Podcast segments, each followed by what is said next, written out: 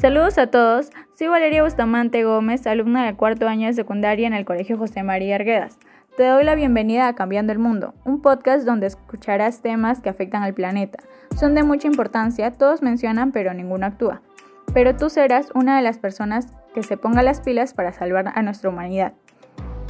Hoy hablaremos sobre un asunto que nos está perjudicando en nuestro día a día, a los animales, plantas y sobre todo en nuestra salud. Hablo de la contaminación del aire, un tema muy interesante. Aquí mencionaré algunas experiencias que he tenido desde mi perspectiva, qué lo causa, las consecuencias y como dije, la forma en la que actuaremos nosotros desde nuestras casas o con ayuda. De esa manera motivaremos a otras personas a que hagan lo mismo, a nuestros familiares, amigos o vecinos.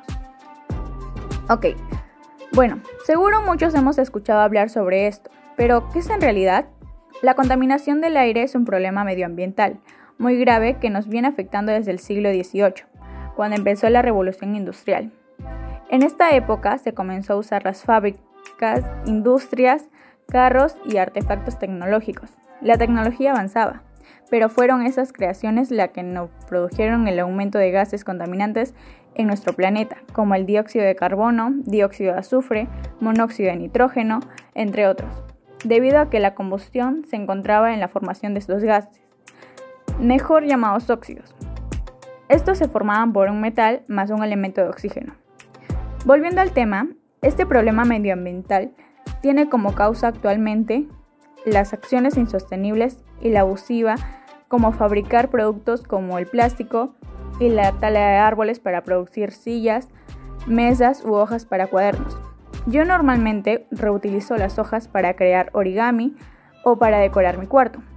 También hago lo mismo con las botellas, algunas las uso para guardar agua y otras para tenerlas como macetas en mi jardín. Como sabemos, la contaminación del aire trae consecuencias, y la más terrible es cómo nos afecta a nosotros en nuestra salud, ya que aproximadamente mueren 7 millones de personas debido a problemas a la salud provocados por aquella contaminación. El 55% de las enfermedades son por problemas a los pulmones como neumonía, enfermedad pulmonar obstructiva crónica y cáncer al pulmón. Entre ellos también se encuentran los accidentes cerebrovasculares y las cardiopatías. Pero no solo nos afectan a los humanos, también a las plantas, ya que al haber tantos contaminantes, todos estos llegan a la capa de ozono, la que se encarga de filtrar los rayos ultravioleta. Luego de estar en ese lugar se producen los agujeros por los que entran los rayos UVB. Ellos son los que producen el cáncer a la piel, fotoconjuntivitis, entre otras. Sin embargo, a su vez afecta a la flora, lo que hace al debilitar el proceso de fotosíntesis y evitando su reproducción. Debido a esto y muchísimo más, tenemos la obligación de actuar frente a este enemigo en común. Para ello propongo lo siguiente podemos disminuir la cantidad de residuos sólidos que producimos en casa. Yo ya dije cómo lo hago con las botellas y el papel. Tú puedes hacerlo con la ropa que tienes ahí un poco viejita o desgastada. La puedes renovar colocándole accesorios o cortándola si tiene algún huequito. Así también podemos organizar actividades que nos permitan superar enfermedades relacionadas al estrés o a la obesidad. Esto es muy importante y presta atención, ya que al hacer esto no solo te proteges de sufrir una enfermedad por la contaminación, sino que también por tu salud y no sufrir un futuro infarto por tu sobrepeso o tener depresión al estar con las defensas bajas para cualquier mal a tu salud como el COVID-19. En esta organización debes tomar en cuenta las actividades que tú puedes realizar de acuerdo a tus posibilidades. Puedes salir a correr por las mañanas al menos 30 minutos. También si quieres entretenerte puedes escuchar música que te agrade o pintar lo que te parezca interesante. Buena prueba tu creatividad. Y por último, lo que te propongo es evitar el uso del transporte en carros, motocicletas o buses.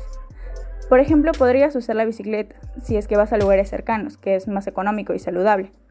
Pero si es un lugar más lejos, te sugiero usar el metropolitano, ya que usa un combustible menos nocivo que los otros buses y su ruta es directa, así que podrás llegar más rápido a tu destino.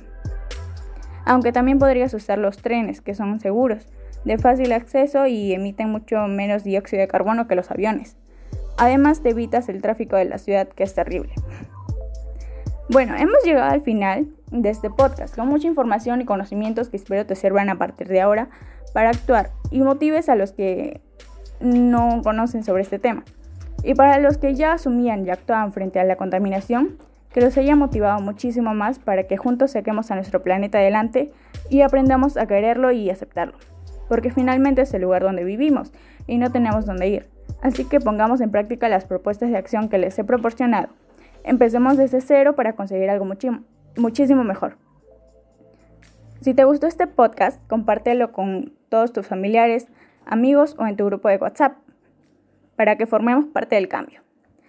Cuidémonos todos, muchas vibras en tu vida y recuerden, el planeta es nuestro hogar y nosotros somos protectores de él. Hasta pronto.